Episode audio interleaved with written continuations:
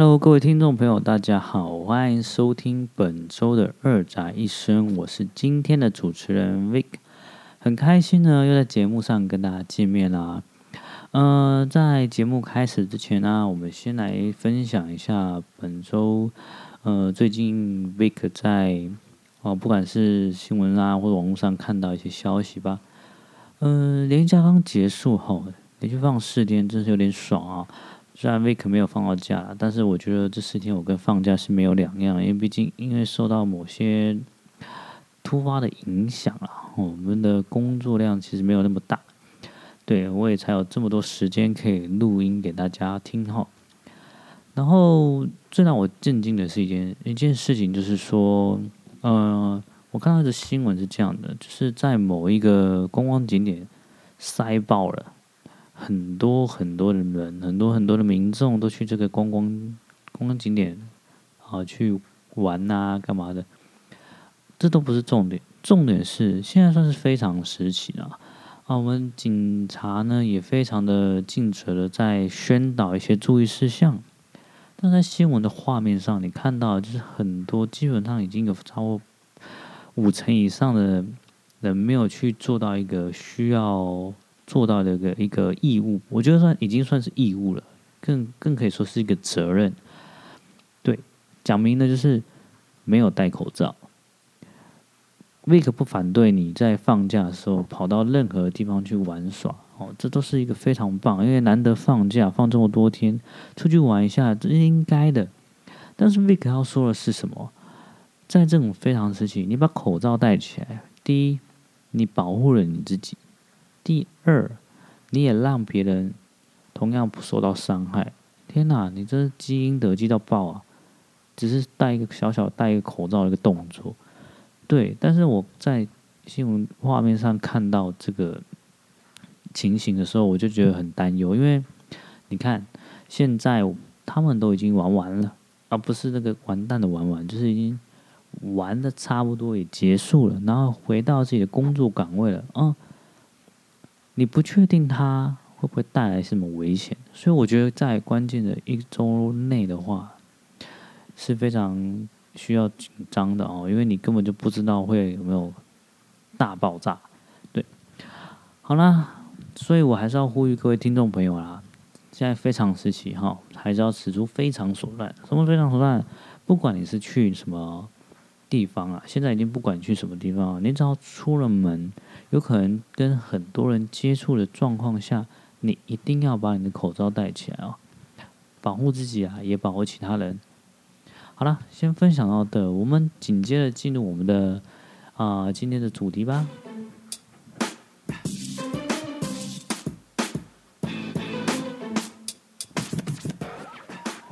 哎，今天呐、我们还是。来瞎聊一下一些有趣的事情吧。今天在分享，想来分享一下有关于 Vic 以前到现在所接触过的交通工具啊。对，大家可能觉得我莫名其妙，为什么要听这个？为什么要听我分享交通工具？我只能跟你说，我不管，我就是要说了哈。对，首先呢，从小时候开始好了。我记得我印象中第一个接触到的一个交通工具，我不知道大家听不听过这种叫做溜溜车，它不是滑板车。它是一个非常低的，基本上你已经刚刚接触到地面，就是趴不是趴，你就盘坐在这个车子上，然后两只手抓的是那个手把，然后左右摇晃，左右摇摆，它就会有点蛇形的往前进。那个是我第一个接触，我觉得最好玩的一个交通工具。可能小时候啊，童言无忌，那个真的是非常好玩。对，而往后呢，我第一个真的有。有比较比较像样的，我应该可以简称它为小孩界的呃保时捷，然后是什么呢？就是我们的三轮车。天哪，三轮车在我们那个小时候，你能骑到三轮车，根本就是呃堪称富二代啊！对，可能有些听众觉得莫名其妙，三轮车有什么好屌？我跟你讲，因为 Vic 以前生活的环境实在是太朴素了、朴实了，所以三轮车对我来说，那个时候的我。是非常非常酷的，对，我跟你说，骑上它根本就帅气一百倍。而紧接着呢，我们进入到两轮的时代。我跟你说，两轮时代还不打紧哦，两轮是一个重点，最重要的是两轮一定要再挂上两轮，我们所谓的辅助轮。那个时候你骑上两轮挂完辅助轮的脚踏车，那一台车堪称儿少时代的蓝宝坚尼 （Lamborghini），you know？天哪，能骑上那种脚踏车真是非常帅。你怎么骑？而且那脚踏车你是怎么甩、怎么转，再怎么快，我对也没有到很快啊，你都不会摔倒，简直简直就是非常稳固啊！哈，也是我们小时候热爱的一个车款。直到有一天，我忘记是邻居小朋友还是哪一隔壁村的小孩，对，我发现他骑的时候，天哪，他右边的辅助轮这样拔掉了，他只有左边辅助轮。然后骑得非常稳固，我那时候投投向一个非常崇拜的眼神。我说哇，太厉害了，他竟然不会倒诶，因为你知道辅助轮的用意是让你骑车不会摔倒，增加安全性，也让你练习怎么去骑这个脚踏车哈。我就回家，马上跟我家里人说，我要把我的辅助轮拔掉，我还要把左边那一颗，我就是不想跟人家一样，对，所以我就。请家人把左边那一颗拔掉。那当时我家里人是非常震惊的看着我，他说：“Are you sure？” 啊，没有，他讲中文。你确定吗？你不怕你摔个稀巴烂吗？我说没有关系，拔掉。好，一拔掉，我骑出去不到三分钟，直接摔惨。对，我根本没有办法适应少了一轮的生活，就像是吃白饭没有配萝卜一样。哦，Anyway，这不是重点。对，那个时候我试过好几次，我就是一直摔摔摔到我骑习惯。我说天哪，我战胜他！可是又有一天，我真是又遇到他。人真是透过比较来刺激的，你知道？遇到他，他不但已经拔掉另外一个辅助人，而且他还已经把他的坐垫调得恨天高。他骑车的姿势已经呈现了一个非常酷的，整个身体打水平，就跟就像人家在骑那个竞技脚踏车一样，整个就是打水平的，然后头是往前这样骑。我那时候就心里想，我靠，这个人真有病，对，因为他他已经脚已经踏不到地板了，对。但是我那个时候，我跟你讲，人的一些意，人人的自尊，男人的自尊从小就开始培养，我不能输。那个时候我就想说，嗯，我一定要超越他。但是我觉得他那个动作很蠢，所以我一直没有试着尝试。直到有一天，我们家。你的人就是说完送其他亲戚段送来了一台啊淑女车啊，听众朋友不知道什么是淑女车的话，你们可以去 Google 一下。淑女车堪称脚踏车界的，应该是说钻石级的哈的一种交通工具了啊。脚踏车界的，你说它是 Lamborghini 进阶版吗？也也算了哈，我觉得是太屌了。我真的骑过所有脚踏车没有变速的脚踏车里面，淑女车真的是好骑到我不敢不敢置信。但是当时来说，我年纪还小，那时候我根本就是对上车还用助跑再跳上去的，你知道吗？但骑上淑女车的时候，我发现我真的是我已经超越那个那个不知道哪一村的，反正不知道是个邻居小孩，反正就超越那个小孩了。我不但地板踏不到，我连踏垫都踏不到。但是我跟你讲。老话一句，哈，男人的那个自尊呢，是从小开始培养的。我二话不说，直接站着骑，我连坐垫他妈我都不坐了啊！对，非常的飞快就骑起来。对，也是因为这样骑，让我觉得我的平衡感瞬间被训练到一个 level，直接跨过一个等级。一直骑到一段时间之后呢，我们家终于买入了第一台可以变速的脚踏车。当时多少说，变速脚踏车它就有两个功能：变轻跟变重。对，当时我根本不知道重跟轻的用意是什么，我就觉得你只要把它变重，就是变重是脚踏脚踏那一块的齿轮，把它变到最最大范最大范围的那一那一格，你就会变超难踩，那超级重，我就叫它变重。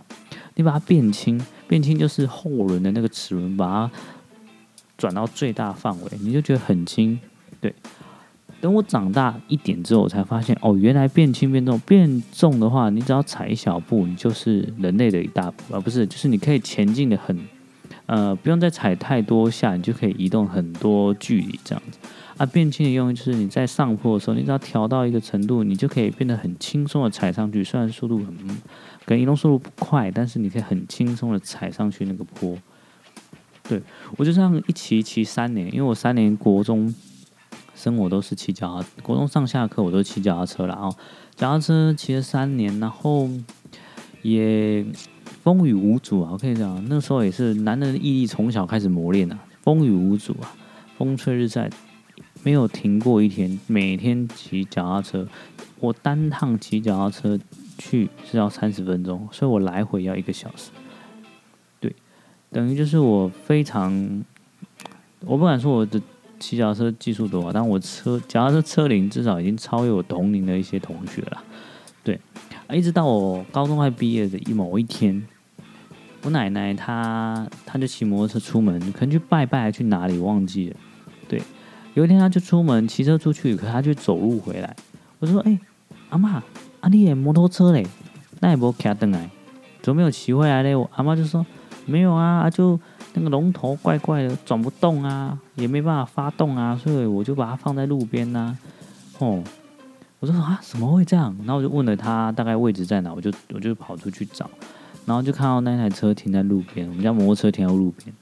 是这样的，我跟你说，我们那边乡下老人家，他其实是不知道什么叫锁龙头这个功能的，他们不懂诶，他们真的不懂什么是锁龙头。其实我自己那个时候我也不懂什么是锁龙头，对，然后。龙头我我刚刚看怎么转不动，我就就跟奶奶形容一样，转不动，然后也不能转到发动的那一个，然后可是好死不死凑巧，因为你知道，有骑摩托车的人都知道，要解龙头的话，就是那个手把摆稍微摆动一下，然后就可以转动。我就那时候好死不死就刚好摆动了一下，然后说哎转动，哎怎么转开了？然后我就好吧，那我就帮奶奶把车牵回家，牵着牵着，我的我的那个调皮的心态又又上升，就就。出现了，就用牵的不如用骑的哈，反正我没骑过，但是我也因为我没骑过啦，所以我就觉得很可怕。我很怕我突然爆冲啊，或是干嘛，因为其实你会听到人家老人家说什么啊，摩托车不要乱骑啊，等下不会控制撞到人怎么办？对，因为你知道骑摩托车其实它要的不只是你对车子的平衡感，左右的平衡感。以及你对油门的控制跟刹车的拿捏，对，如果你油门控制不好，其实它真的会出出大状况。所以三宝就是这样来的，你知道吗？那我就二话不说啊，我其实我没想那么多，我就干算了，试试看啊，就上去，殊不知意外的顺利，我竟然就这样咕溜咕溜的骑回家了。我奶奶看到还惊恐了一下，我说哇，你怎么会骑摩托车来？我说我我也不知道，我就发动我就骑。对，我整一整个平衡感跟油门的控制拿捏的适当，非常适当，你知道吗？感觉就是天，就是天资聪颖的感觉。对，对。但是我觉得是因为我长期骑脚踏车，所以我平衡感很好。然后油门我就不知道，可能就是这个手天生就是骑摩托车的料。对，就像骑过一次摩托车，大家都懂，只要是。有有进阶过的感觉，就会忘不了那个快感。因为毕竟摩托车跟脚踏车在速度上还是有差的，而且在体力耗费上有差。摩托车转转手腕就可以冲刺了，脚踏车他妈踩半天才追得到摩托车，还不一定追得赢。对，也是因为这样，后来我到我国中的时候，国中快毕业的时候，那时候我买了第一台摩托车。那时候我是买塑胶车，就那塑胶车就是我们的速可达，对，因为你你们知道摩托车有分两种啊，就机车，一般的机车、塑胶车，然后跟我们的打挡车、挡车这样子。对，那时候我就买了第一台速可达，那时候我骑到大学骑了一年吧，对，我就遇到一个同学，他其实蛮有趣，他就我的好朋友之一啦，他就他是骑挡车，但是他有一天就跟我说，他想要。去上课，然后想要骑我的那个速可达去上课，因为他不想上就有点麻烦。我说哦好啊，不然那那那那你挡车借我骑好了，我们就互换，你知道我们就互换车车款。对，我骑挡，不是我骑挡车，他他骑速可达。但是我先声明，我没有骑过挡车，所以那个时候他就现场教了我啊、呃，怎么发动啊，怎么打挡啊，离合器什么什么怎么。对，我就学了，好，啊他就骑着我的速可达去上上上课了。啊，我我对我也是要上课，我就试着去骑他的挡车，而且那个时候他骑一百五的，我非常娇小哦。